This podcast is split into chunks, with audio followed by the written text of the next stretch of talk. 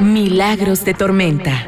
Este espacio está inspirado en las personas comprometidas en ofrecer terapias de sanación emocional, como en aquellas personas que la anhelan.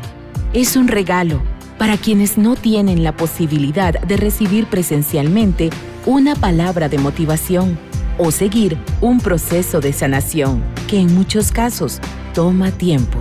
Laura Avilán, coach de vida máster en neuroimaginación, terapias holísticas y transpersonales. Y Yajaira Marín, una enamorada de la salud mental y una eterna buscadora de bienestar físico, mental y espiritual. Para ustedes, Milagros de Tormenta, un recorrido por el tormentoso pero milagroso y maravilloso ciclo de la vida. Los invitamos a encontrar Milagros de Tormenta. Saludos de nuevo, mil disculpas, tuvimos un inconveniente técnico completamente salido de las manos de todo el mundo, así que nos disculpamos. Saludo de nuevo, buenas noches, estoy con Laura Vilán, coach de vida, máster en neuroimaginación, consejera de salud mental, terapeuta holística. Estamos aquí gracias a alterna.life y al Hotel Holístico Monteverde. Hoy con un tema bastante fuerte.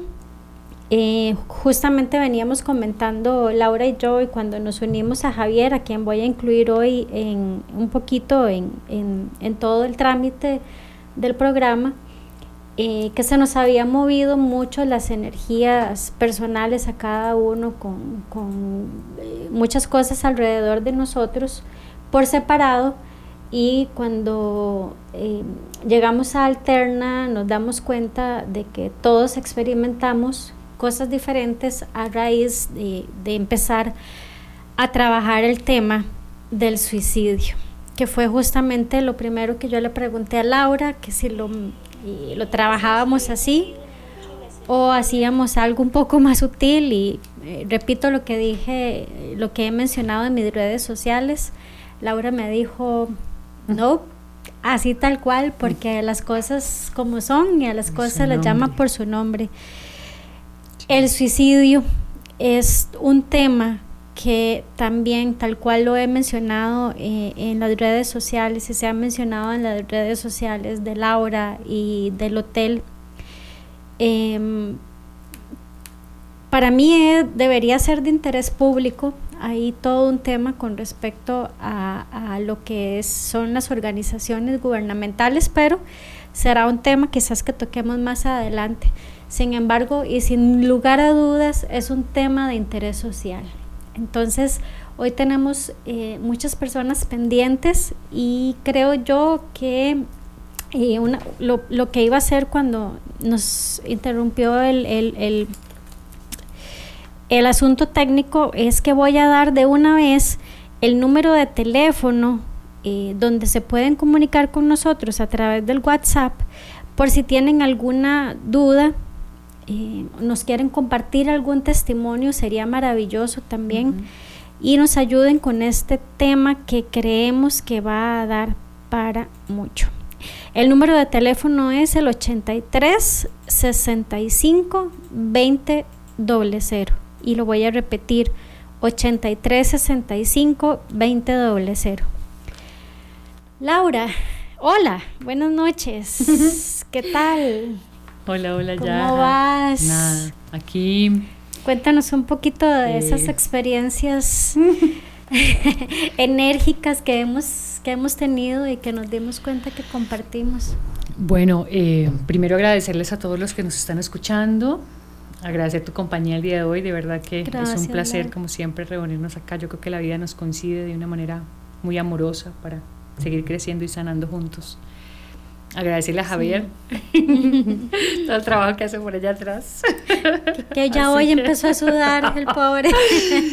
bueno, eh, sí, tal como lo comentabas, para mí algo que me ha enseñado mucho la vida es llamar las cosas tal y como son. Sí a todo como es, dicen los consteladores y a todos como son. Eh, eso habla de, de la aceptación de, de, llamar las cosas como le hemos puesto a nivel social o cómo podemos comunicarnos con otros. En el momento en el que yo puedo pronunciar esa palabra, puedo darle un lugar. Em, y enfrentarla, me imagino, porque siempre, siempre cuando se habla o se dice suicidio, es... Hay vergüenza, hay culpa, hay tristeza, hay nostalgia, hay mucho dolor, ¿no? Porque eh, creemos que esto que sucede también hubiésemos podido hacer algo, ¿no? Sin duda alguna. Em, y pues nos toca de diferentes formas. es una manera en donde eh, la persona que elige eh, trascender de esa forma em, piensa o siente en, qué va a pasar con mi familia, ¿no? que lo hablábamos hace un momento, qué pasa con los que quedan. Algunos em, hablan mucho de, y eso es como recomendación para los que nos van escuchando, y creo que lo voy a repetir un par de veces, las alertas, así como ahora hablan mucho de lo de las, las red flag que hay, em, aquí también hay red flag. Entonces creo que y a veces pasamos, como estamos en un mundo em, donde nos burlamos, donde es tan fácil decirle al otro, em, echarle en cara los defectos y burlarnos y no sabemos el tema de cuán pesado para esa persona es, ¿no? Entonces cuando existen estas em, banderas rojas, eh, que los primeros que los podemos percibir somos amigos o personas que nos relacionamos cotidianamente con la persona, que vemos los cambios, Em, vamos observando, ¿no? Mi recomendación es prestar atención, observar, preguntar, em, acompañar. en algún momento, eh, dentro de los estudios que se han hecho también, es como hay faltantes de, de una eh, hormona que se llama, hormona no, es un químico corporal, perdón, que se llama serotonina y hay personas que como tal les hace falta esa esa, ese químico interno y necesitan estarlo buscando o inclusive llegar a un punto médico para poder digerirla. Porque ella es un estado, digamos, como cuando nos se vuelve patológico. Entonces, em, el tema de suicidio eh, se divide mucho en los que pensamos cotidianamente en algún momento en quitarnos la vida, pero nunca hicimos nada, o que lo intentamos, pero algo dentro de nosotros nos hizo cambiar esa condición de ir a hacerlo. Algo, eh, llámale espiritual, llámale algo pasó, eh, llámale el ángel que le habló, eh, llámale la persona que se acercó le dijo no lo hagas, eh, un sinfín de situaciones, ¿no? Pensé en mi mamá. Exactamente, exacto. Cualquier cosa que te haya detenido, que nos haya detenido. Correcto. Y está ya lo que es patológico, que es ya yo lo intento una, dos, tres, cuatro, hasta que de alguna manera la persona debe ser internada Em, entonces es mucho como las recomendaciones y quizás otra, otra cosa que también voy a estar constantemente sugiriendo. Em, los pensamientos son pensamientos que si los aprendemos a trabajar, logran tener un lugar. Porque siempre que yo, eh, eso lo, decía Javier hace un momento también, eh, cuando yo no tengo la herramienta para solucionar una situación, eh, me, se va volviendo como un embudo ¿no? Esa es la representación que hace Javi, es como, eso viene como un embudo y me gustó mucho. Viene como un embudo que al final no veo sino ese túnel y tal vez esa es mi condición actual para yo poder solucionar algo porque siento que no pertenezco o que no soy importante o que si vivo o no vivo da igual, ¿no? Entonces aquí el, el, el rol social es súper importante. Em, en algún momento escuchando algunos coaches, escuchando psicólogos y todo, en su mayoría todos hablan del tema de tener tribu, lo que es la red de apoyo.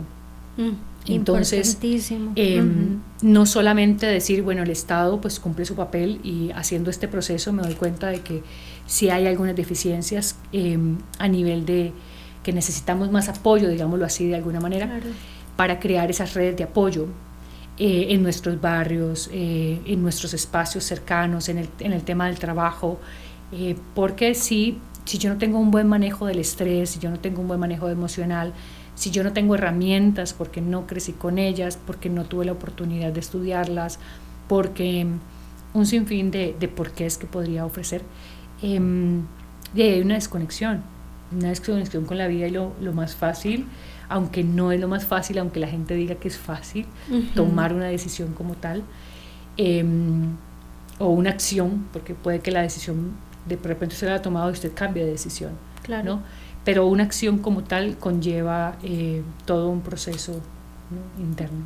Ok.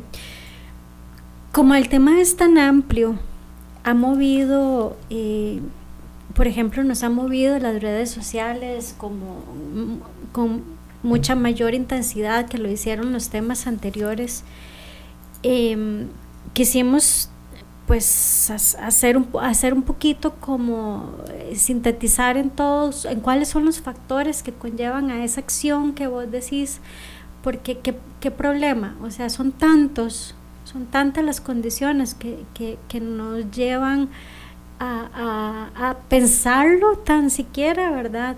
Es la relación de pareja, es la economía, es que no llegamos al éxito que deseamos, son las finanzas, o sea, son eh, la familia, son muchísimos los factores.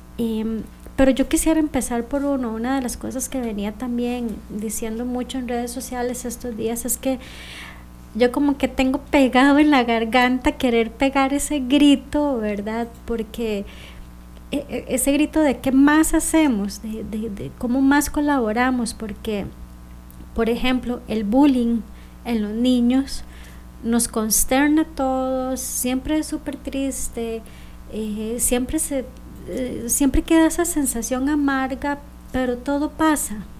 Digamos, si vamos al caso, eh, y casi siempre lo vemos en, en, fuera del país, pero si vamos al, al caso de Drakey, por ejemplo, ¿verdad? O el caso que vimos hace poco de este niño, que, que ya físicamente él tiene un problema y es bulleado por eso ¿Qué, ¿Qué, hacemos?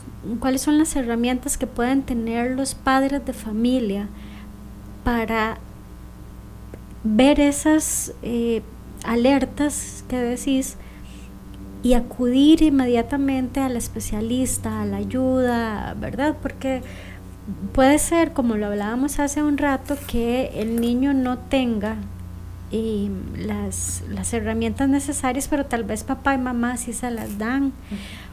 O tal vez papá y mamá ni siquiera saben cómo se siente. Y, no sé cómo un niño tiene la capacidad de, decir yo no quiero vivir y tomar esa acción. Em, y lo digo incluso por experiencia, aquí les comentaba tanto a Laura como, como a Javier que yo fui súper bulleada en la escuela, hasta en el colegio y hasta en la universidad, que es otro gran problema estamos tan acostumbrados los adultos a bullearnos entre nosotros mismos que nos convertimos en un ejemplo para ellos y entonces eh, nos desviamos. La línea es muy pequeñita entre la broma y el bullying y la acción de que un niño se suicide, o sea, que puede pasar por la mente de un, de, un niño eh, bello y hermoso y que uno se imagina quizás con un futuro, con un propósito, eh, caer en una situación de este tipo. Hablemos un poquito del bullying eh, para ver si logramos que se reflexione sobre él. Bueno, eh, básicamente em, cuando se trabaja en un tema de comunicación no violenta, aprendemos a diferenciar las necesidades satisfechas y no satisfechas. En general, cuando dentro de nuestra familia hay em, en su mayoría, digamos, que se separan y que todo eso son llamadas familias disfuncionales. ¿De acuerdo? Una de las maneras que anteriormente era muy fácil eh, que nuestros padres em, nos ayudaran, digo entre comillas, ayudaran a mm, superar algunos defectos que para ellos eran defectos, ¿no?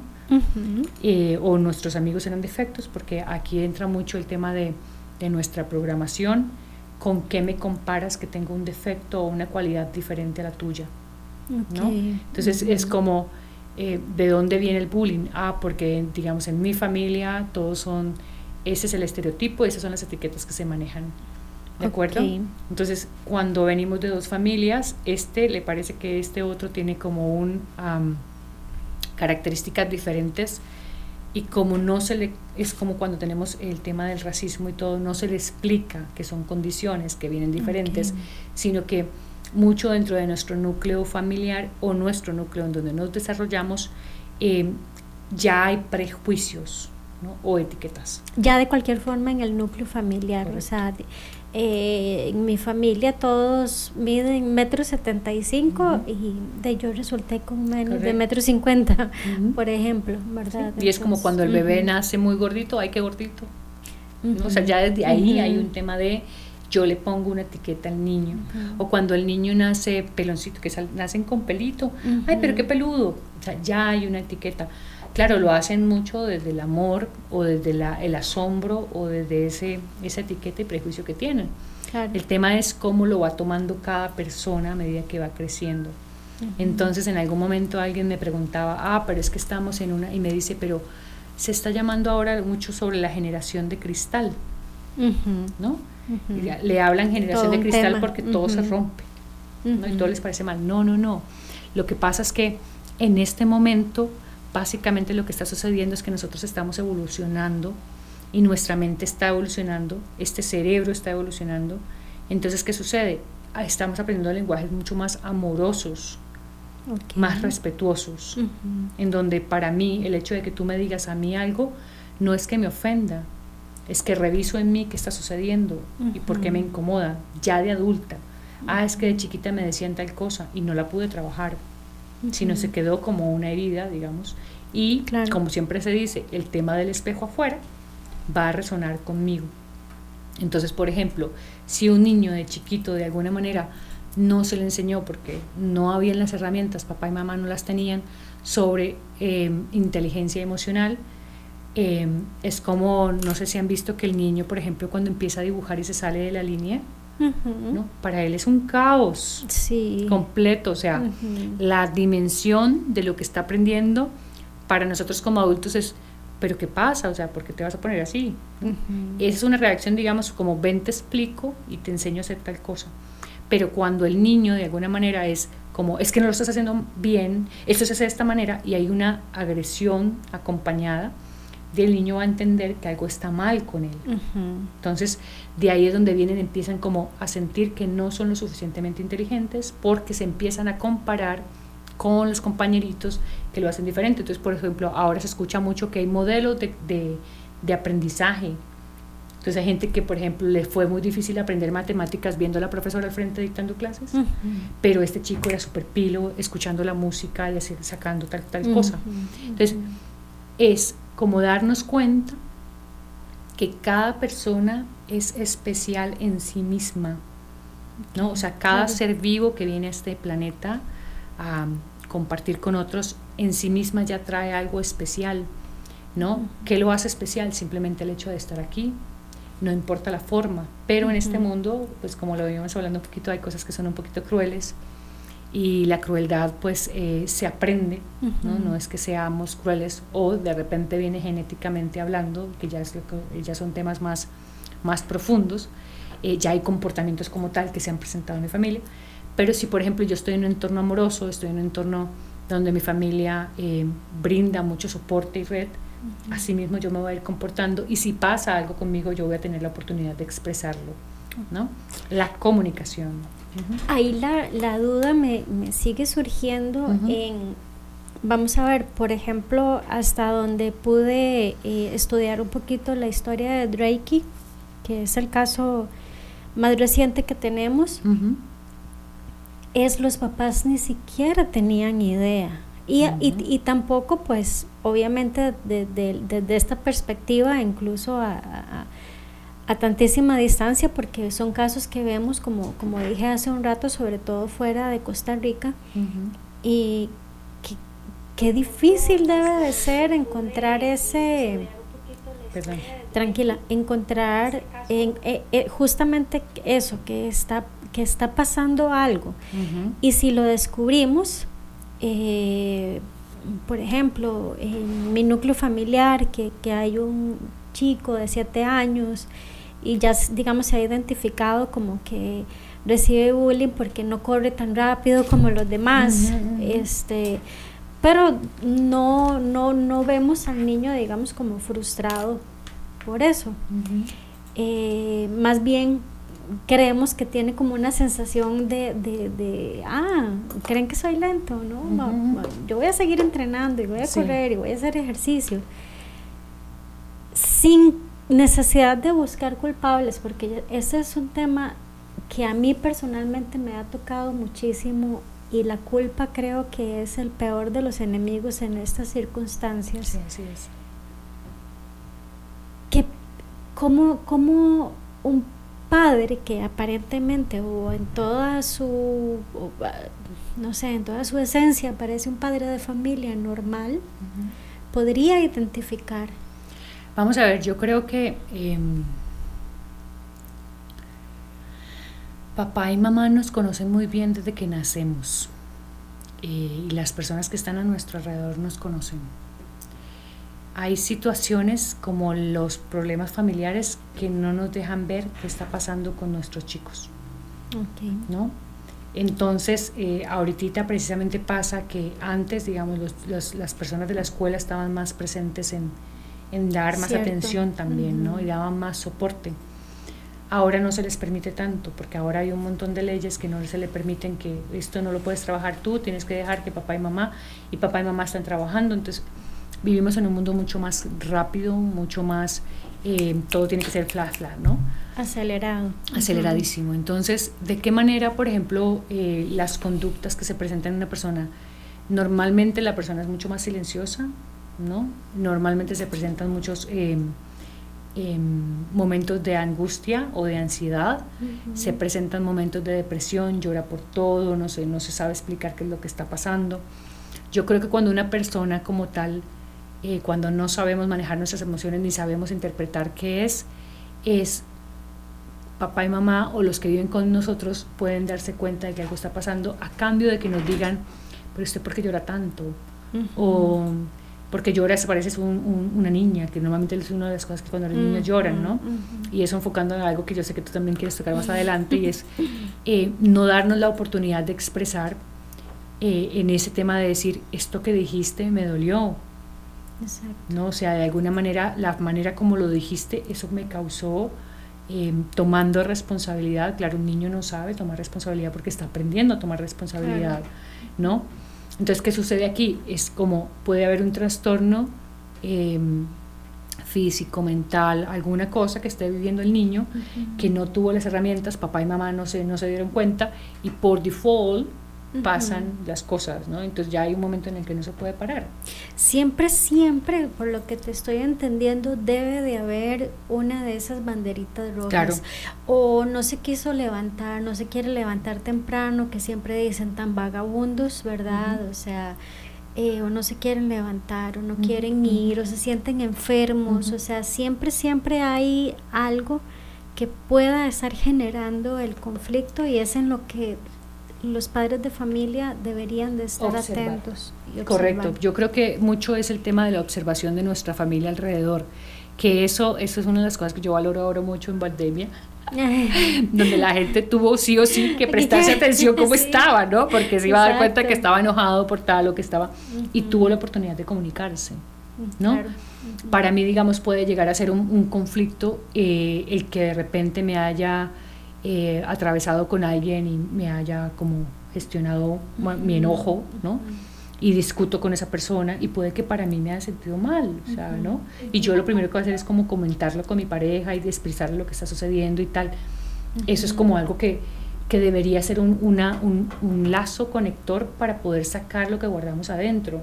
Si no, vaya al terapeuta, si no tiene quien lo está escuchando, vaya a un psicólogo, eh, saque eso, pero no se quede con eso. O sea, eh, la gente normalmente, ¿por qué el tema de las adicciones? Perdón, perdón que te interrumpa. Eh, salimos de Facebook. Javier, sí. Eh, no se cortó ni nada. Sí, yo también me preguntaron. sí.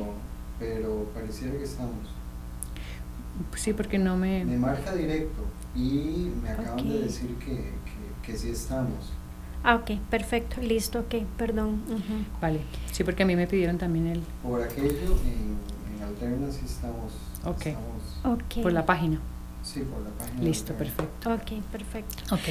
Vamos a ver, este importantísimo y yo creo que ese es el mayor llamado que venimos a hacer, ¿verdad? Hay, hay, un, hay un tema ahí entre, como decís, la, una decisión tomada una acción tomada y qué puede hacer la gente alrededor, pero para mí en el caso y en el tema de los niños es, un, es como un poco más complicado porque es exactamente como cuando bebés algo les duele y no lo pueden expresar. Porque no hay un lenguaje. Exacto, o sea, yo por eso, por eso enfatizo mucho los cambios que tiene el niño. O sea, un niño feliz es como cuando hablamos de los niños que son abusados. Claro. Un niño feliz es un niño inquieto. Ok. ¿No? O sea, un niño feliz es un niño que va, corre por aquí, juega por aquí. Un niño que tiene una conducta un poco más em, em, de introspección, de, ¿cómo se dice? No, em, como de más de refugio en sí mismo, es porque algo no quiere estar mostrando, ¿no? O sea, los niños en buena teoría son, corren y aquellos que son tímidos, pues de alguna manera ahí se van descubriendo eh, y es parte de su rol, ¿no? Irse reconociendo. Y, como, y una cuestión como de, de personalidad. Correcto, exactamente. Entonces, a medida que los chicos van creciendo, nosotros vamos desarrollando de los 0 a los 7 años una personalidad que nos va a funcionar para cuando ya entramos a la vida. Entonces, ¿qué sucede en este proceso?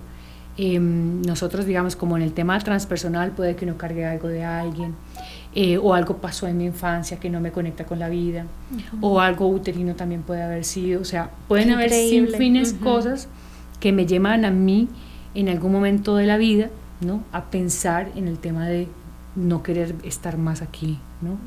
De decir, estoy cansado. Es, digamos, cuando escuchas a las personas y cuando están como pensando en ese tema de, eh, aquí son red flag que les voy a ir comentando, es como, eh, ¿qué pasaría si yo ya no estuviera en este mundo con ustedes? O sea, ¿qué pasaría con ustedes, no? Em, ¿Qué pasa si la persona duerme muchísimo más, ¿no? ya de lo normal? Si antes dormía ocho horas, ahora duerme muchísimo más. Esto que dices precisamente de no poderse levantar en la mañana, son como pequeños flashes de, de, algo está pasando con la persona, alimentación, emocional, mental. Entonces, ¿qué pasa? Los que vivimos con esas personas es prestar atención. ¿No? O sea, es como esa invitación a prestar atención. ¿Con quién vivo yo? ¿no? Si vivo con mamá, si vivo con papá, claro, pensemos en que ellos están muy ocupados y que, lo que tú decías, a nosotros de chiquitos simplemente nos hacían bullying, listo. Sí. ¿no? Y ya de alguna manera uno sobrevivió a esa vaina. Exacto. No fue tan complicado. pero sí, quienes nos damos el trabajo de ir a la herida, uno dice, ah, ok, esto sí existió. ¿Cómo lo trabajo? Y el que no tiene la herramienta que hace, de, de alguna manera va a tocar un fondo que va a expresar. Digamos, una persona siempre, eh, en el tema del suicidio, siempre va a pedir ayuda de alguna, forma. Sí. Por eso el tema de las cartas, ¿no? Siempre se despiden, Bueno, algunas veces se despiden, dejan algún mensaje de alguna forma para que las personas que se quedan de alguna manera también sepan algo, ¿no? Em, entonces sí es como importante prestar atención, o sea, yo creo que las alertas es básicamente cuando hay cambios de conducta, ¿no? Si el niño está muy, muy apagado, preguntar, o sea, abrir los espacios para comunicar. El llamado a los padres de familia que estén súper pendientes hasta de lo que parezca más, no sé si llamarlo ilógico o de lo más pequeñito o de cualquier alerta para que busquen ayuda inmediata. Sí, Básicamente sería eso como, como una como aterrizar el tema del bullying en los niños. Correcto, sí, o sea, yo considero que eh, inclusive las que son nanas, porque mamá no está, las nanas también tienen un cierto nivel de responsabilidad porque están cuidando personitas que también están acompañando, o sea, ¿no? Entonces, ¿qué pasa? Aquí es con quien yo me relaciono, yo voy aprendiendo patrones.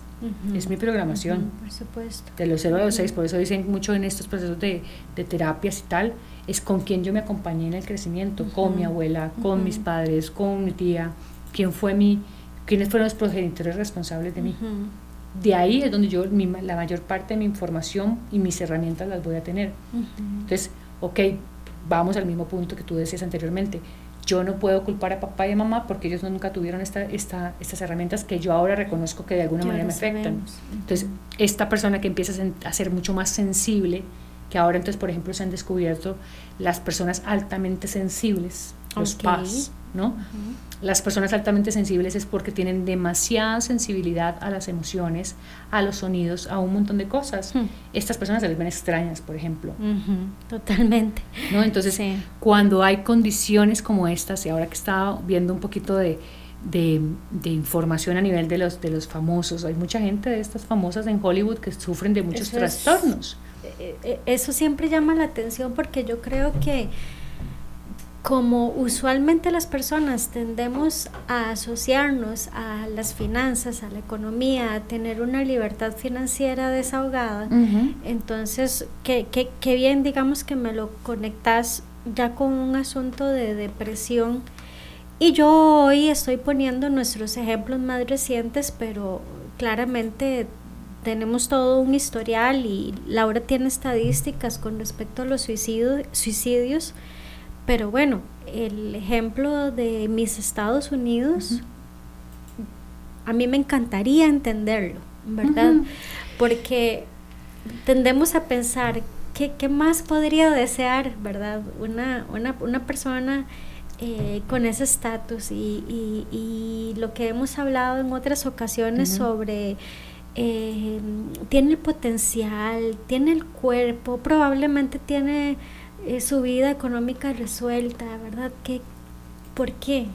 Soledad, depresión. En realidad, digamos, según lo que se entendía, yo leyendo la historia de ella de, un poco sobre qué fue lo que pasó, ella ya estaba brindando, em, había un tema de lo que llaman los, corríjanme si estoy mal, los uh, haters, haters, la gente que odia en, en, internet.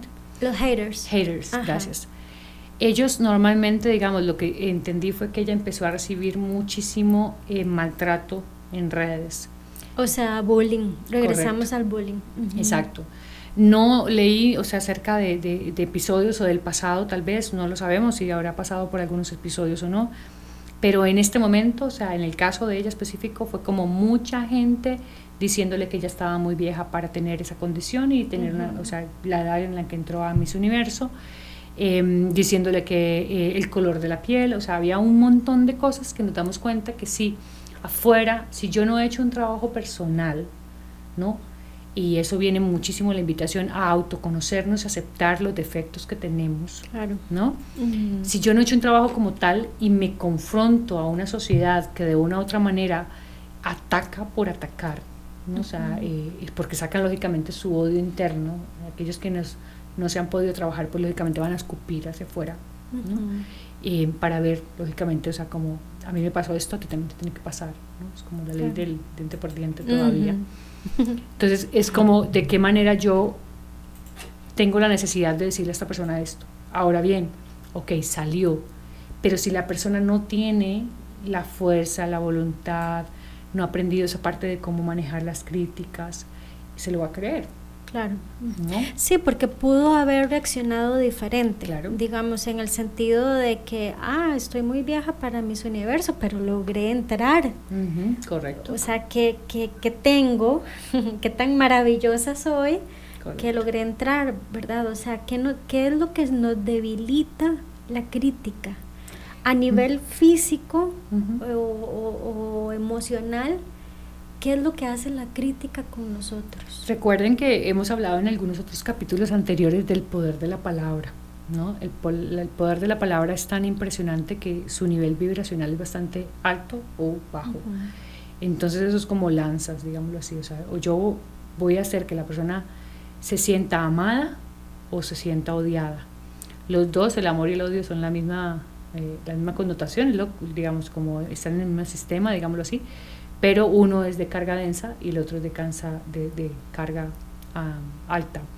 Entonces, ¿qué sucede aquí? Que de alguna manera, cuando nos damos cuenta que realmente afuera hay un mundo en donde em, si tú te estás muriendo, va a ser muy difícil que alguien venga y haga algo por ti a menos que tú pidas ayuda, ¿no? Estamos en un mundo que de alguna manera necesita más manos que estén trabajando, ¿no? Estamos en un mundo donde se critica más lo que, los errores que cometemos a lo que realmente hacemos bueno. ¿no? Entonces, ¿cómo lo gestiono o cómo yo, cuál va a ser mi papel en este momento para poder aportar algo mejor? Entonces, es, ok, bueno, en este momento, que muy probablemente no sé cómo lo manejaría la familia de ella realmente, porque hasta allá no llegué, pero em, de qué manera dentro de nuestra familia se habla de la depresión, de qué manera eh, se habla, porque por ejemplo puede haber bullying, es que se, se, la pasa llorando todo el tiempo. Claro. ¿no? O sea, el tema de, de no verlo como un conflicto emocional en la persona, ¿no? Entonces, em, yo creo que como estamos tan acostumbrados de una u otra manera eh, a verlo tan normal, que nos digan feo, que nos digan, o nos digan, eh, usted sí que tiene tal característica mala, usted sí que es gorda, usted sí que tiene, eso se ve mucho en TikTok también, no sé si han dado cuenta que en TikTok la gente pone comentarios súper fuertes hacia otros y yo digo, oh, wow, o sea, eh, ¿y qué está respondiendo la gente? O sea, eh, por ejemplo, en estos días veía algo como que em, alguien estaba haciendo una invitación a, a, escucharse y esta persona es eufórica, ¿no? hay, personalidades que son eufóricas, pero que hay otra gente que le incomoda. ¿no? O sea, es como lo, lo, dual. Entonces, ¿qué sucede? Y la otra persona va a sacar y le hace un comentario súper fuerte, como no me gusta lo bullicioso que es usted, yo me quedo analizando el comentario y yo digo, claro, esa chica lo saca de una manera más amorosa y yo me quedo, wow, o sea, eh, ¿cómo es tan fácil eh, observar en el otro lo que yo no soy capaz de hacer? Okay. ¿no?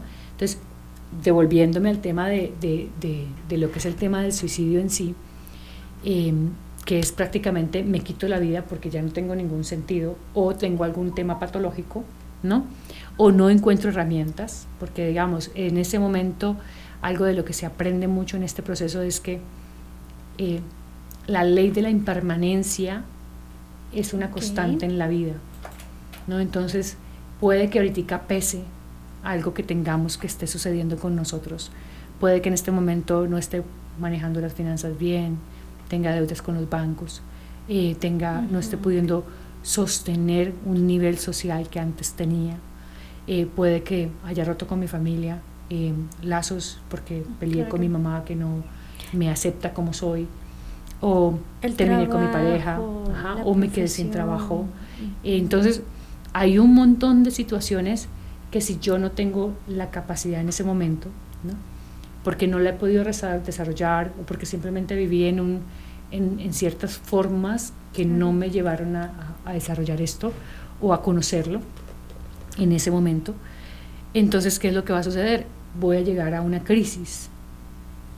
La crisis emocional que es, es como o hago un jumping para hacer un, un salto cuántico o como literalmente me consume. Entonces la crisis tiene dos opciones, por eso dice, cuando alguien muere, viene el vendedor de pañuelos, toma la oportunidad, pero cuando yo veo una crisis como que no tengo salida, tengo un embudo, entonces ¿qué sucede? Yo siempre he considerado ahora, en este proceso de mi vida actual, que no estamos solos. El tema es que empezamos a elegir estar solos porque no queremos darle carga a nadie más.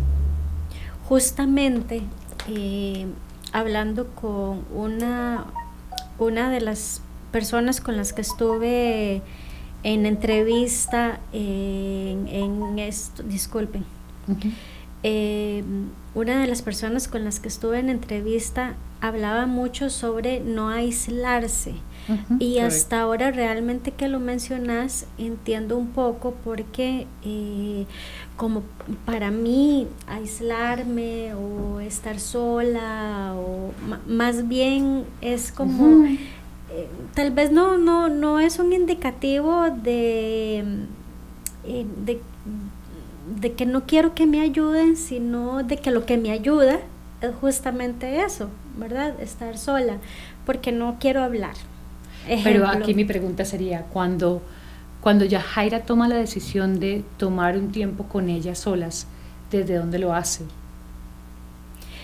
¿Te referís a que tomo la decisión? Sí, de distanciarte un poco y estar a solas. Sí, lo hago desde, si te, si te soy honesta, incluso del amor propio. Ok.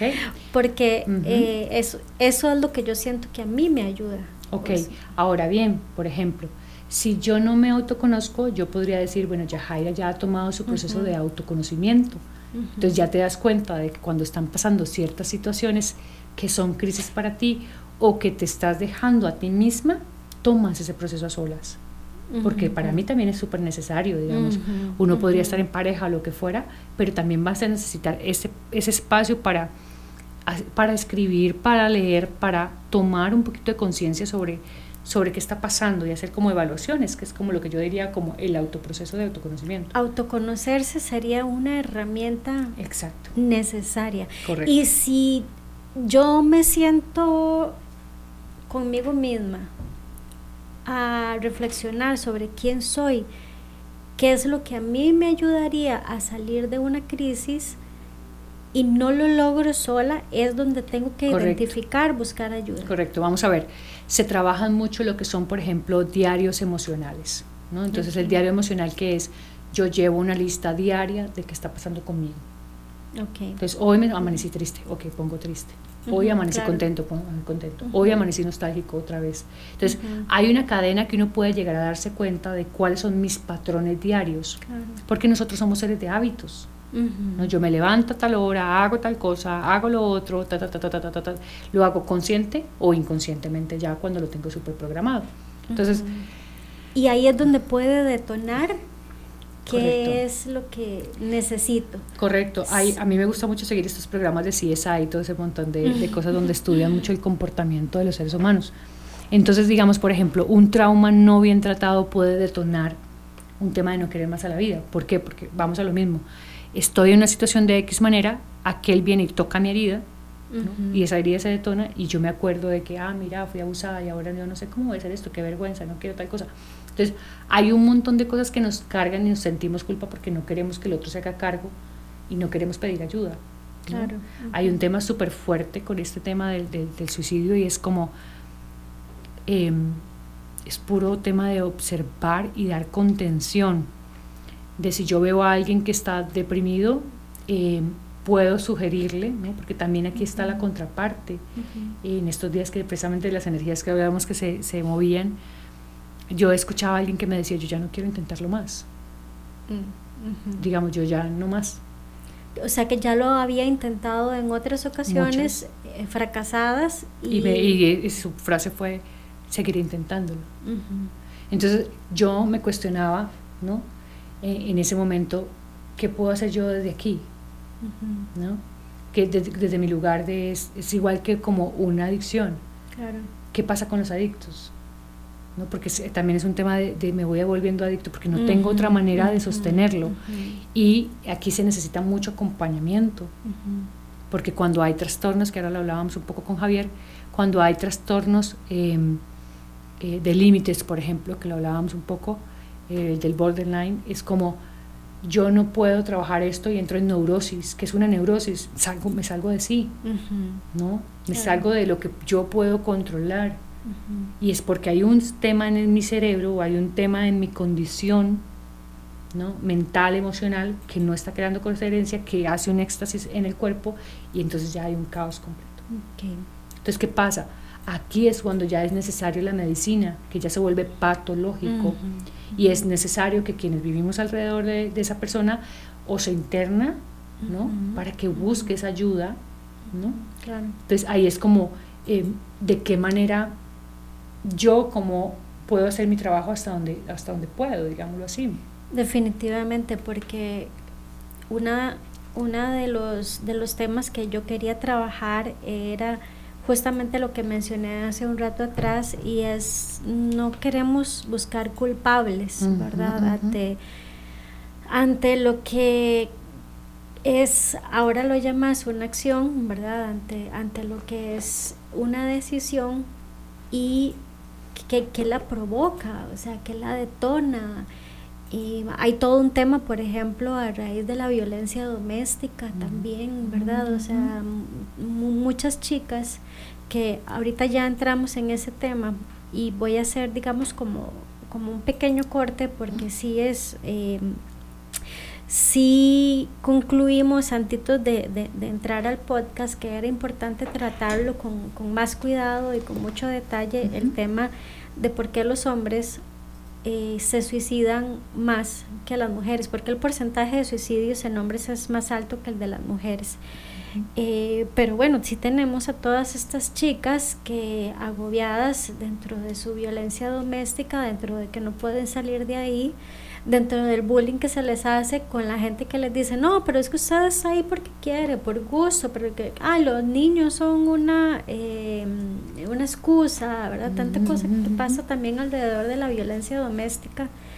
Otro tema que, que, que, que me, que me da mucho eh, de sí, o sea, incluso teniendo niños, estas chicas llegan y dicen, no, o sea, simplemente no puedo más, este, de, básicamente dejan los niños a la mano de Dios.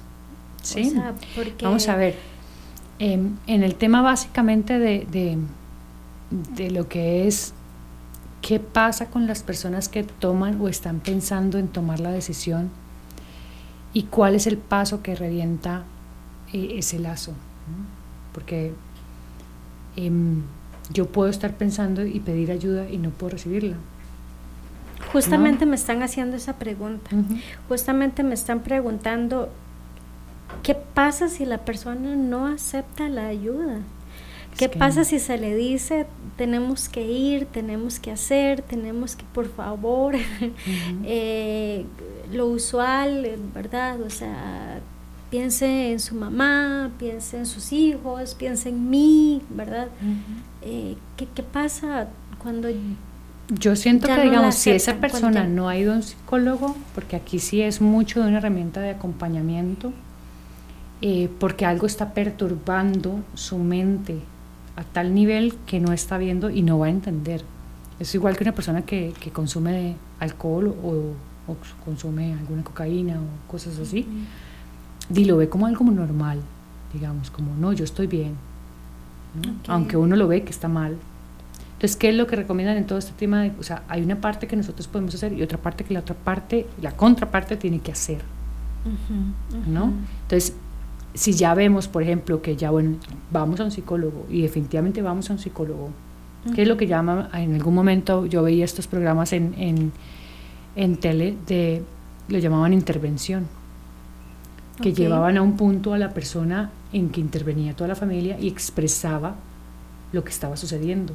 Wow. Debe ser súper interesante. Porque entonces desde ahí es como la psicóloga hacía un trabajo en donde se reunía primero con la familia, porque en algún momento yo te decía, ¿qué pasa con la familia cuando alguien toma la decisión o ha tomado la decisión de hacerlo varias veces? El dolor que hay es muy grande y la, eh, el temor, eh, el dolor, el miedo, hay un montón de cosas que suceden en las familias y emocionalmente nosotros nos vamos quedando con eso y después decimos, ah, no, como ya sabemos que se va a matar. No, porque eso es lo que al final vamos, vamos creyendo, ¿no? Claro. Como no pudo en la primera, no pudo en la segunda y al final ya sabemos que se va a morir, digamos. O pensamos que nos están amenazando en vano. A manipulando, correcto. Exacto, o sea que y, llega un punto en el que decimos, eh, no, ya, ya incluso estoy cansada, cansado de, que me esté amenazando constantemente con, esto. Eh, se sale, para mí se sale completamente de las manos de la persona que quiere ayudar. Correcto. Sí, y ahí es importante, digamos, si yo ya he hecho lo humanamente posible, tenemos que soltar. Soltar. Es que no hay otra manera, digamos. Si, si la única forma es como esta persona ya no se quiere dejar ayudar, esta persona ya llegó, voy a hablarte de las personas en el caso que llegan a las calles, ¿cuánto no sufre una mamá viendo a su hijo en la calle? Un montón. Pero ¿quién es el que tiene que elegirla, levantar la mano y decir necesito ayuda? ya, ya toqué fondo. Claro. ¿No? El tema con, con los suicidas es que tocan fondo y se mueren. ¿No? Entonces, a las personas que tienen ya estos síndromes como tal, les recomiendan que nunca estén solas. ¿No? O sea, no pueden estar solas, porque no saben controlar en ese momento que dio ese, ese, se movió eso adentro. ¿Qué fue lo que detonó exactamente? Porque eh, yo tengo varias historias con respecto a, a, este tema y una de esas es, ok, dijo, me siento así, me siento así, ¿verdad? Uno lo, eh, lo, toma desde la perspectiva de, mira, todo va a mejorar, ¿verdad? O sea, los, eh, los que somos creyentes, ponerlo todo en manos de Dios, o sea, etcétera. Eh, pero tengo un, un, caso en específico de una persona que se recuperó. O sea, a quien, a quien vimos recuperada bien, eh, con planes, con proyectos, con ideas, eh, y un día, simple y sencillamente, tomó acción. Qué complicado, porque entonces las personas a su alrededor pensaron que simple y sencillamente ya era un tema superado. Em, eso es como los alcohólicos. El que fue alcohólico nunca va a dejar de ser alcohólico porque va a tener una tentativa. Si yo tengo un pensamiento que yo no he trabajado, que yo no... Em, eh, y que he insistido inclusive en quitarme la vida, eh, voy a tenerlo ahí como una opción. Porque lo aprendí, porque lo vi en papá, porque lo aprendí con alguien en televisión. O sea, hay, hay como muchos factores, ¿no? De chiquito que pude ver, esa es una opción. ¿no? De repente, lo que hablábamos ahora con Javier, a nivel religioso, de repente no nos dan permiso. Y mucha gente se agarra de esa mano maravillosa de decir, por aquí me agarro. Y quienes creemos en que hay una fuerza superior, sabemos que en algún momento algo toca. Yo hablaba con una chica precisamente como de eso y ella me decía, yo sé que a mí no me quieren dejar ir. Yo le decía, es que hay un plan, todos tenemos un plan. Claro. ¿no? Pero también hay un libre albedrío. Entonces al final es como que con todo se nos da el derecho de decir, necesito ayuda. Entonces por eso están como que esa es la invitación también, los que eh, dan terapias, que estén escuchando igual también como poner, postear, eh, trabajar de alguna manera ese servicio, ¿no? no Sigue siendo una elección tan personal que incluso eh, de casos que están con psicólogos, igual, o sea, también... Sí, el psicólogo sabe con todas las herramientas. Sí, yo lo hablaba en algún momento con alguien cuando empezamos con esto ya a exponernos, que yo le decía que uno de mis mayores miedos era eso, que alguien de repente tomara la decisión cercano a mí, digamos, como, ok, quiero hacerlo y que de repente yo lo fuera llevando. Eso es como la responsabilidad de los médicos. Los médicos saben que en algún momento se hizo todo lo humanamente posible. Pero ¿qué pasa si no te tomas el tratamiento? Exactamente. ¿Qué pasa si, por ejemplo, tú sabes que, eh, mira, patológicamente te hace falta serotonina y te hace falta tal esto y que tienes que alimentarte de esta manera? ¿Qué pasa si tienes que hacer ejercicio? O sea, hay que llevar toda una compensación física. Claro. claro. Y si tú quieres amar la vida y quieres conectarte con ella, pues hay un trabajo que hacer. Ahora hay muchísimas terapias también alternativas que te ayudan a conectarte. Sí, y, sí, y sin lugar a dudas, este, bueno, todavía nos falta un, un poquito, nos falta un buen rato. Lo que pasa es que estoy preocupada porque tengo varios reportes. de, de, sí, sí, han estado escuchando mucho mi celular, este, de caídas en Facebook, de caídas de volumen. Eh, es Facebook en general. Es Facebook en general. están diciendo ya dos personas que no es un tema de nosotros, sino que las páginas a nivel general en Facebook están reportando problemas. Okay, perfecto, perfecto. Perfecto. Eh, bueno, Tocó sacar Sí, sigo, sigo Yo sigo pensando que definitivamente siendo, este es el cuarto episodio y hoy justamente bajo este tema hemos tenido varios inconvenientes. Así que bueno, nos disculpamos totalmente, se nos ha salido completamente de las manos. Javier, que es el que tenemos eh, en grabación, está sudando el pobre, así que queremos que no se preocupe. Si no, volvemos y repetimos el tema, la gente manda. Y mm, voy a hacer una pequeñísima pausa para que pasemos al tema que, me, que, más eh, nos preocupa y es el porcentaje de, suicidio, de suicidios perdón, en hombres más que en mujeres.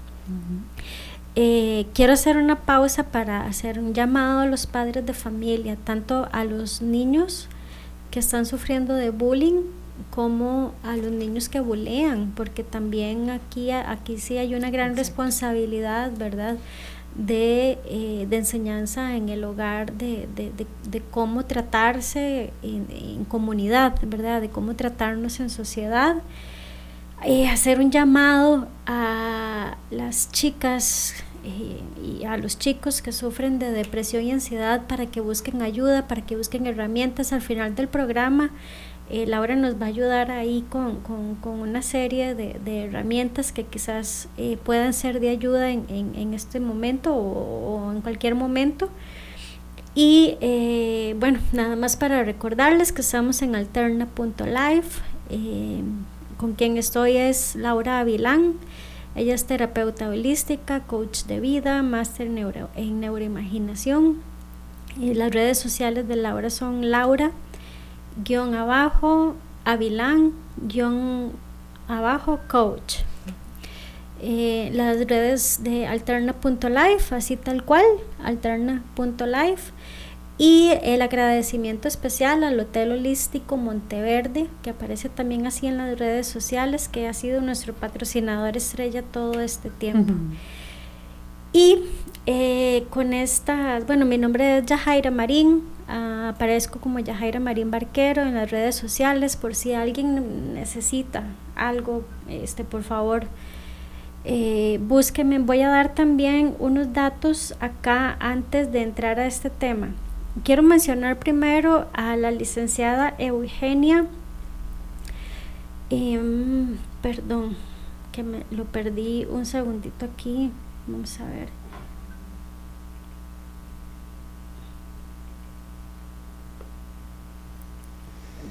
Listo es la, la, licenciada Eugenia Montero. Ella es la abogada de Fundapo, que es la Fundación Instituto de Apoyo al Hombre. Esta es la institución, eh, digamos, como un poco equivalente a lo que es INAMU. Y em, ahí es donde pueden buscar información y, y probablemente ayuda eh, todas las personas que, que, están viviendo, en el caso de los hombres, eh, que están padeciendo alguna carga financiera por cuestiones de, de em, patrones familiares, de problemas con la pareja, problemas con los niños, pensiones, temas económicos, etcétera, etcétera. Y por acá también tengo una información que me pasaron vamos a ver, en, Alajuela hay un grupo de apoyo de WhatsApp de acompañamientos de ansiedad, ataques de pánico y depresión.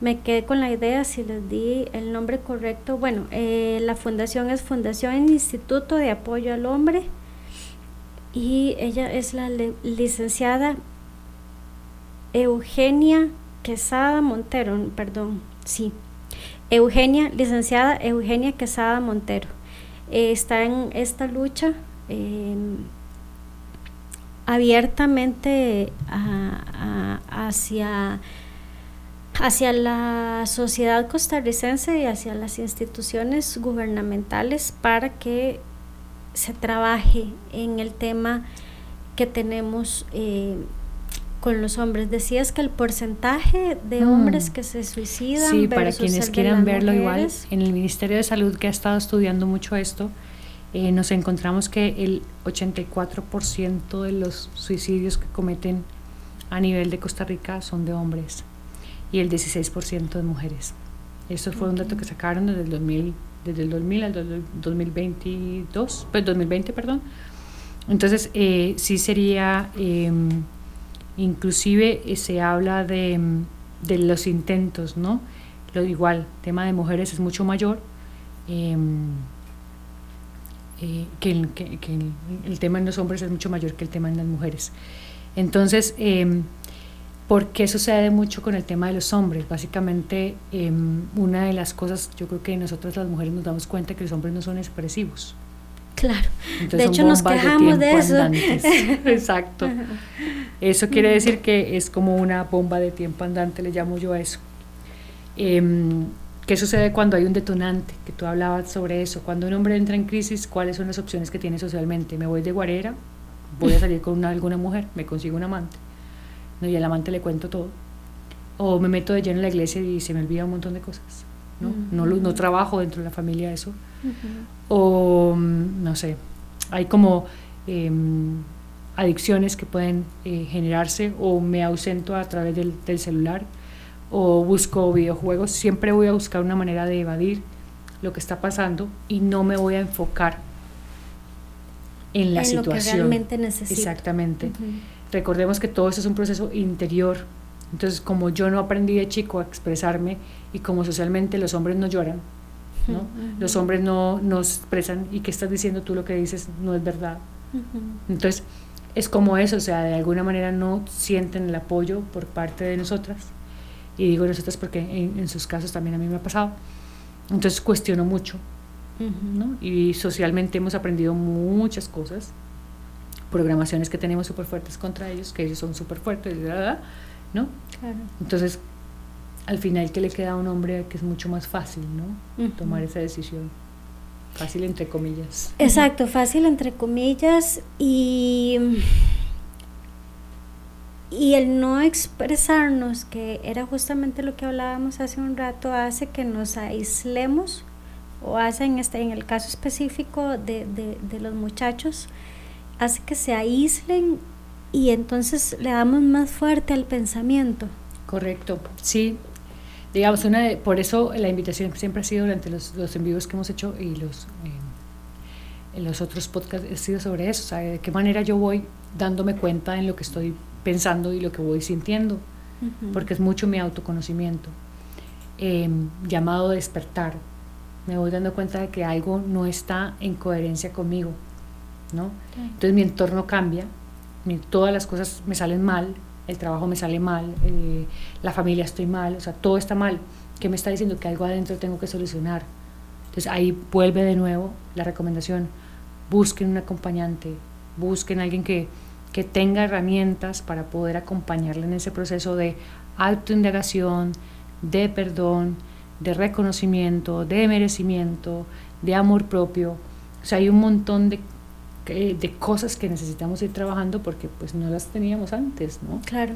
Y si no es aceptada esa ayuda para nada más como para aterrizar ese tema, si esa ayuda no es aceptada, soltamos y fue decisión de la persona. Es que tú no puedes, ah, la única manera de meter a alguien internado es porque tuvo un accidente y lo tuvimos que internar y ahí... Y a fuerza lo dejaron. Y a fuerza lo dejaron pero si la persona no está eh, de acuerdo, no se puede hacer nada en contra de su voluntad. Claro. ¿no? Ese, es lo que llamamos respeto, o sea, yo no te puedo meter a ti a, que lleves un tratamiento, yo veo tus, tus cosas que están de repente que yo consideraría que son alertas de salud mental o emocional, te hago el comentario, ¿por qué no haces tal cosa? Porque sin ser agresivo, ¿no? Sino algo como más invitativo, más de, de, acompañamiento, ¿no? Porque juzgamos, lo otro es como, tú estás mal con eso, deberías ser un psicólogo, ¿no? ¿no? Sino más bien es como, hey, estos comportamientos deberías también prestarles atención y tal vez te necesites ayuda para acompañarte. Uno no tiene las herramientas, cuando está en una relación, por ejemplo, vos no puedes decirle al otro lo que necesita hacer, porque es una cuestión de respeto también. Claro. Pero sí puedes poner límites y el otro tiene que darse cuenta de alguna manera que esos límites los está sobrepasando y que está algo hay diferente en esa persona.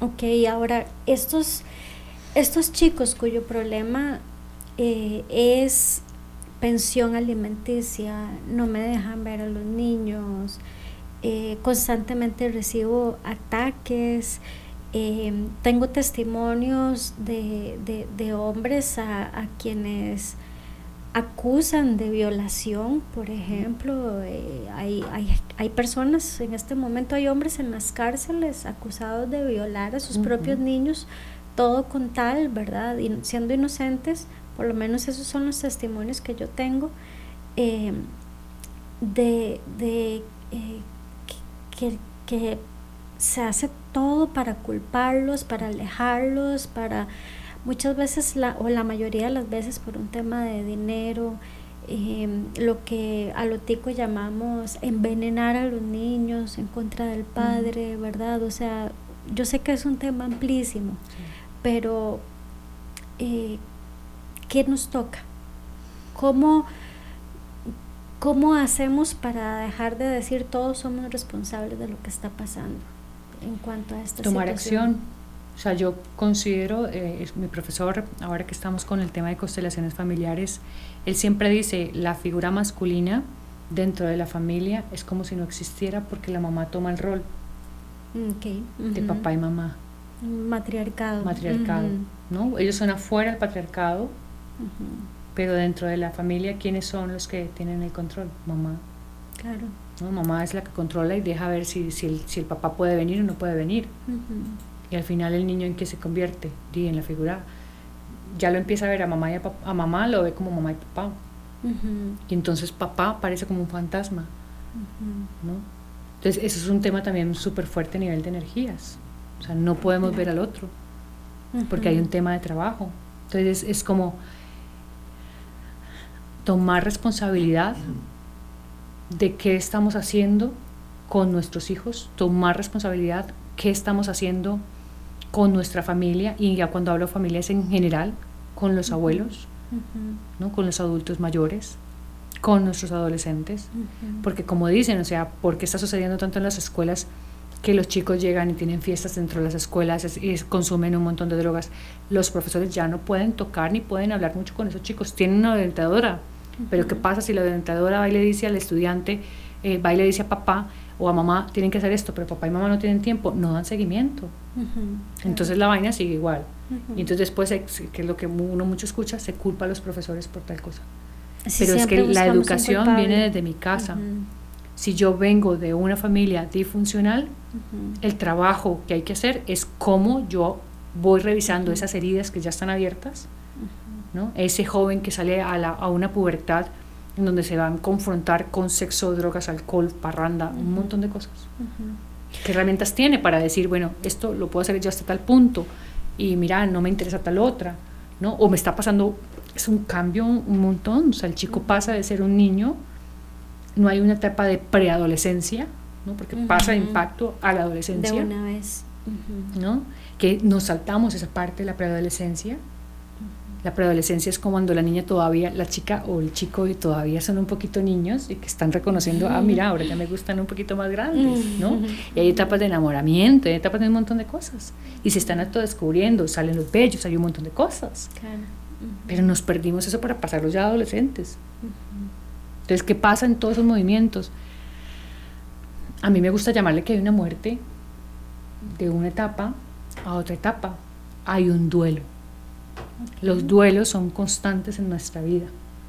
Entonces, ¿qué pasa cuando yo no me doy cuenta de que, por ejemplo, yo ya quiero acabar de mi vida? Es porque yo tengo un montón de duelos que no he hecho encima mío.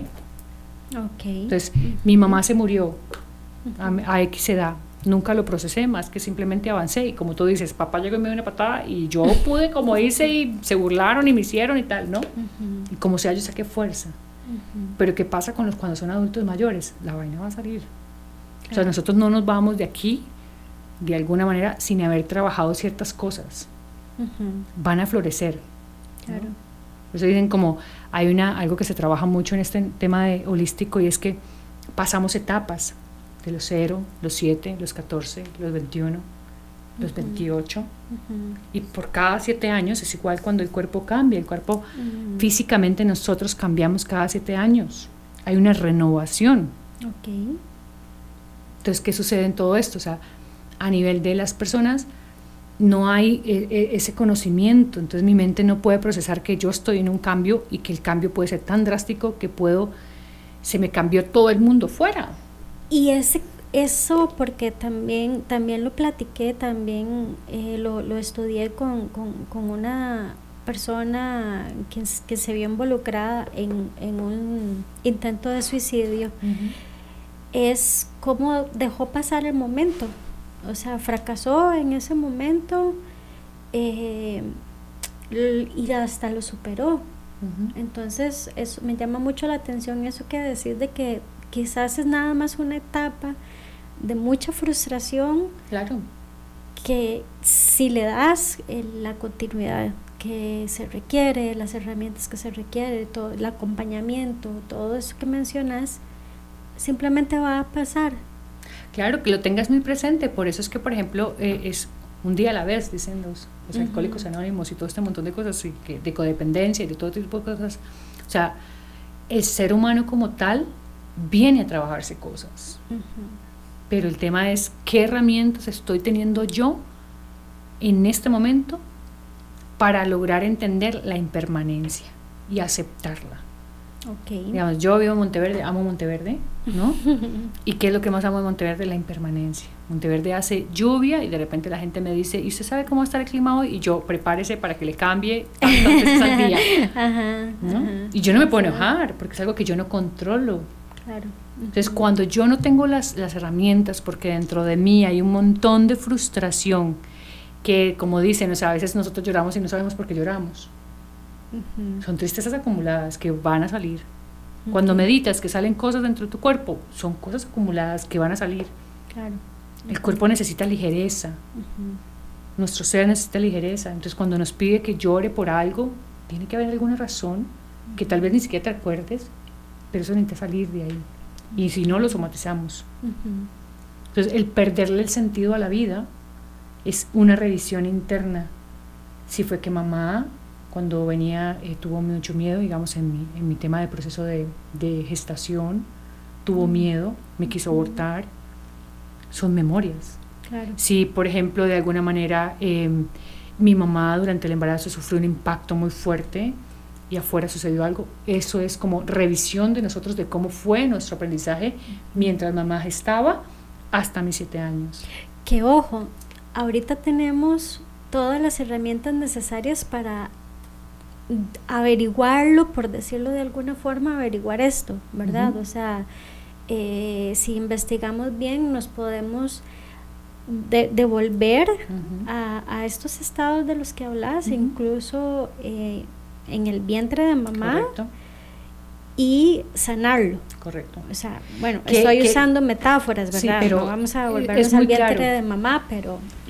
Vamos a ver, eso se llama precisamente el tema de retrospección o de, eh, lo llaman hipnosis, lo llaman ir al estado anterior. ¿Por qué? Porque la memoria persiste, ¿no? Eso es como en programación neurolingüística, es ir a ver ese dolor y cómo yo transformo esa, esa, esa memoria, ¿no? Eso que me está, es como, eso es como un anclaje, ¿no?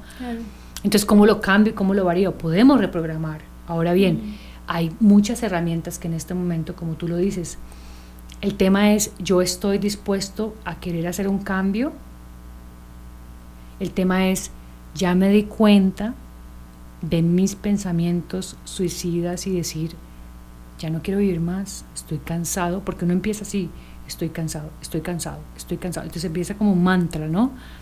¿No? Después ya viene, ¿y, qué pasa si, por ejemplo, duermo un poquito más? O sea, es como montarme y no te das cuenta cuando estás montado en la depresión. Entonces la depresión, según lo que se dice, es, es mucho del pasado. Mm, no, no estoy presente. La ansiedad es mucho futuro. Entonces, cuando yo logro darme cuenta, que eso es parte del trabajo que se hace, es como de dónde viene esa depresión, de qué parte de mi pasado no está sana y revisarla. Van a haber cosas dolorosas, claro que sí. porque básicamente si tú tomas la decisión de no quiero vivir más es porque algo te duele tanto adentro, tanto que no sabes qué es en ese momento pero que simplemente o la pareja o la mamá o eso simplemente están haciendo presión sobre esa herida para que haga ¿no? Y si yo no tengo el sostén emocional, la contención, la red, lipuchicao. O sea, no hay manera, ¿no? O sea, Voy eh, a compartir un poquito mis experiencias personales con respecto a este tema para que a través de ellos eh, podamos ya finalizar y nos pueda dar las herramientas de las que les hablé en algún momento. Quiero hacer una aclaración con respecto al tema de eh, las chicas que no dejan que, eh, que los papás vean a los hijos, ¿verdad? Porque también aquí hay, un, hay una situación de conocer con quién estuve, ¿verdad? Conocer con quién porque no, no es una invitación a tampoco a que si es una persona que lleva una mala vida, pues le dejemos al niño eh, simple y sencillamente que se lo lleve ahí por la vida sin saber, sin conocer, sin saber, por ejemplo, eh, dónde va a estar, a dónde lo va a llevar, si, por, no sé, lo mete a un bar, etcétera, etcétera, ¿verdad? O sea, hay que, me, me, me parece clave hacer la aclaración porque es muy peligroso también simple y sencillamente incitar. Ahora, si realmente conocen bien a la, a la persona con quienes decidieron procrear, eh, analícenlo, por favor, eh, analicen cualquier cosa que hacen alrededor de eso porque impacta mucho, impacta mucho a las familias, impacta mucho en la sociedad.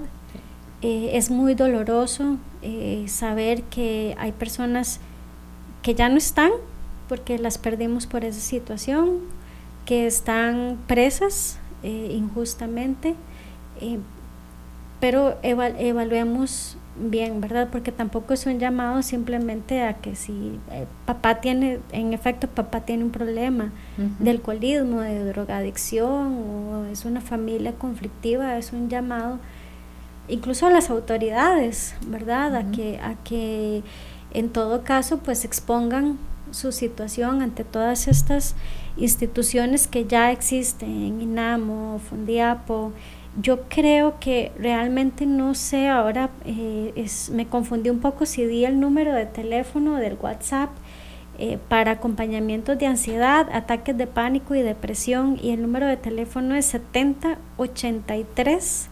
1848 porque creo que no lo di. Creo que comenté que había un grupo de apoyo, pero creo que no di el número de teléfono 7083 1848. Yo tengo tres personas muy allegadas y muy queridas, em, suicidas. Perdí a quien consideré siempre un hermano. Nos criamos juntos, él se crió en mi casa prácticamente, eh, ahijado de mi mamá. Eh, tuvimos una infancia hermosísima, una infancia realmente bien bella. Em, en Monteverde. Justamente allá era donde íbamos a vacacionar. Eh, gracias a mi hermanito aprendí a montar caballo, gracias a mi hermano aprendí ahí a tirarme a la montaña, a, lo, a lo loco. perdí a mi hermano hace 15 años atrás. Eh, perdí a una de mis mejores amigas. Eh, es todo un tema el de mi amiga eh, pero bueno, al final, el, eh, ¿qué te dije? El reporte oficial forense fue suicidio.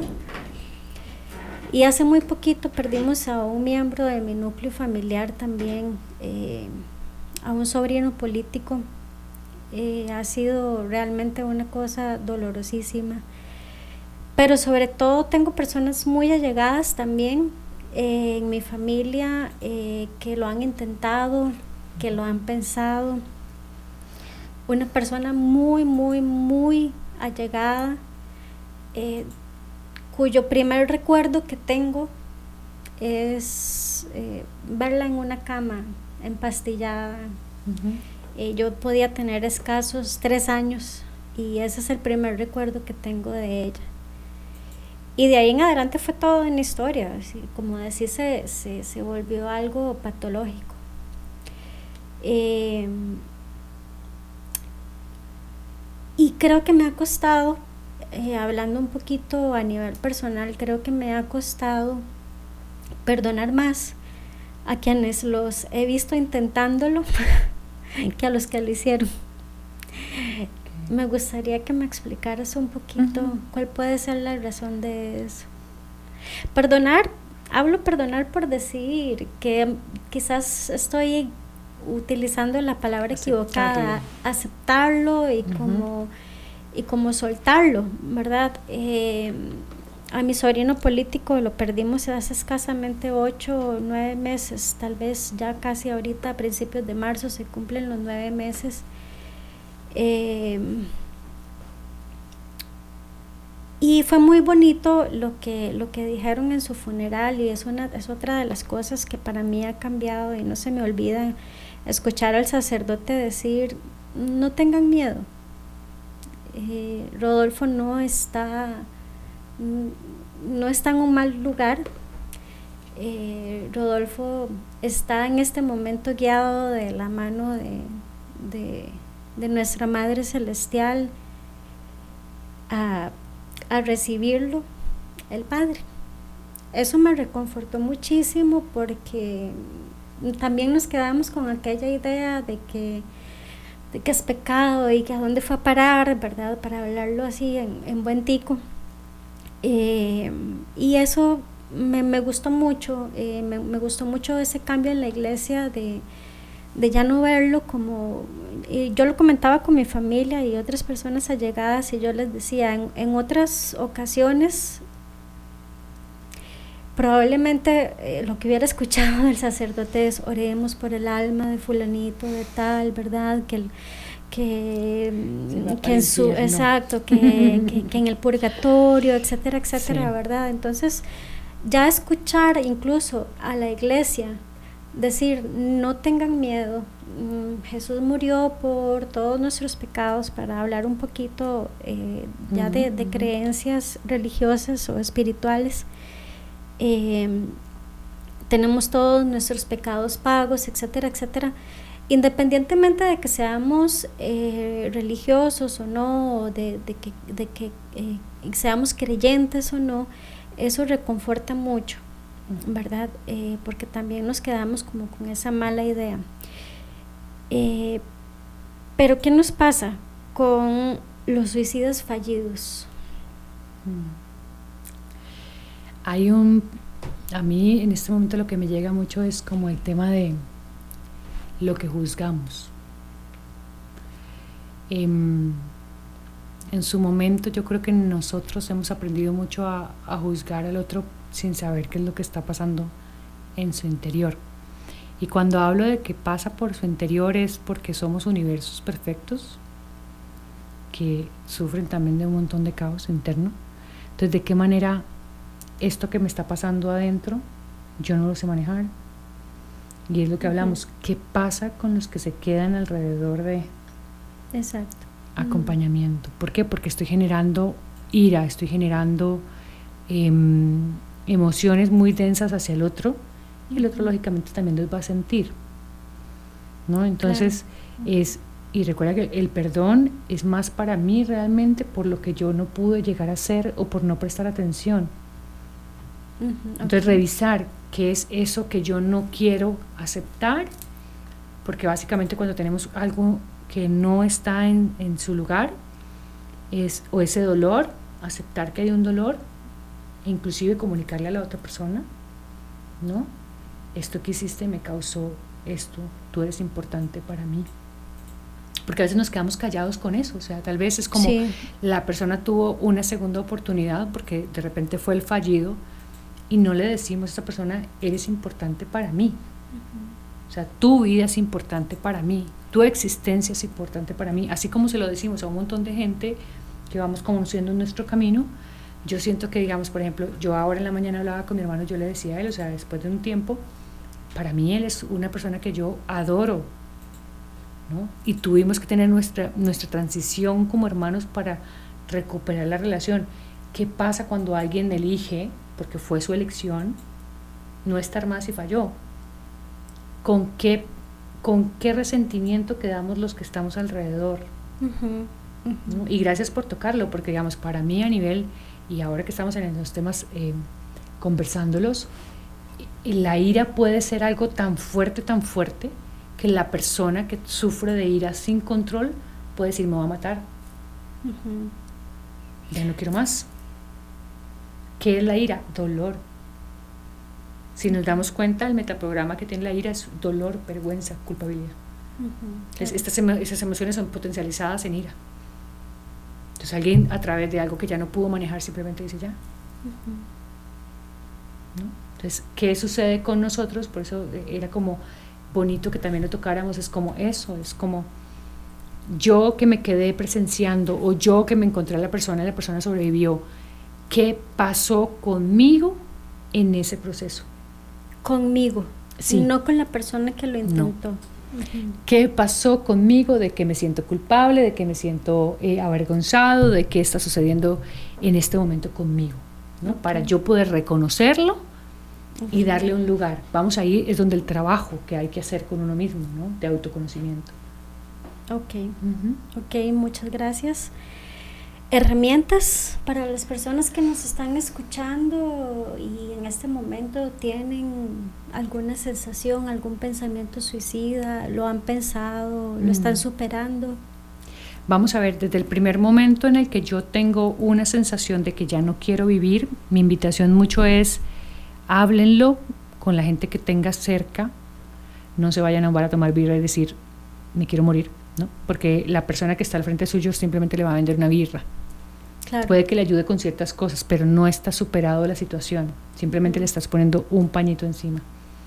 Mi recomendación es busquen a alguien con quien ustedes puedan tener esa confidencia de sacar qué es lo que les está pesando, terapeutas, psicólogos, em, alguien como de, que ustedes puedan confiar y lo que tú decís en algún momento, quitarte esa máscara de, de, ti, porque básicamente la elección cuando la tomamos es porque ya no sabemos, eh, vuelvo, al mismo punto, o sea, al ser nuestro cuerpo y nuestro sistema, y este maravilloso sistema en base, tiene cuatro patitas como una mesa, cada, cada patita representa un balance para mi vida. Si por X o por Y a nivel mental yo tengo un pensamiento que se está eh, gestando, porque básicamente él empieza a gestarse, ¿no? Por un miedo, por un trauma, por algo, es no dejarlo gestar hasta que ya yo, lo somatice y haga una acción, sino es, ok, lo caché, tengo esta sensación. ¿Qué puedo hacer con esto? ¿Cómo lo puedo transformar? Si ya es algo patológico, lo que decías de tu, de, de tu prima, creo fue, no de bueno, la chica que estaba de tres años, desde tres años, digamos, ya era algo, un tema patológico. o sea, algo pasaba. Yo te podría decir, bueno, desde ya experiencias es como, bueno, de repente esto viene de bebé, de repente esto viene de mucho más atrás, generacional, no sabemos, que la niña, porque los niños, como te digo, o sea, puede ser algo químico, físico, ¿no? Entonces, ¿qué sucede aquí? O sea, es como evaluarnos lo, yo creo que nosotros nos damos cuenta o cuando prestamos atención y nos auto-observamos que hay una variante en nosotros y que el comportamiento, si antes yo iba, no sé, eh, a compartir con mis amigos y ya no quiero preguntarme porque ya no quiero, si es que estoy evadiendo conversaciones que me van a hacer, o porque realmente estoy entrando en depresión, o porque realmente necesito un silencio. O sea, gestionarnos, porque somos súper sabios en mecanismos de defensa, ¿no? Para que nadie se dé cuenta de que estoy sintiendo dolor, me escondo. ¿no? Meto la caparancito. Entonces, autoconocernos para ver exactamente lo que necesitamos. Y acompañamiento, o sea, es mucho. Yo siempre recomiendo, eh, ahora mismo estoy llevando un caso muy especial en Monteverde y, agradezco esa oportunidad porque es como em, cuando hemos tenido eh, patrones mucho de eh, violencia, abusos, un montón de cosas, eso no lo olvidamos aunque crezcamos. Y si no lo hemos trabajado, es una cuestión que va a sostenerse ahí y las relaciones de nuestro entorno simplemente van a tocar la herida que yo no he podido ir a ver. Claro. Ayuda, ayuda. Exacto. Por favor, busquen ayuda. ¿Alguna reflexión final? Reflexión final.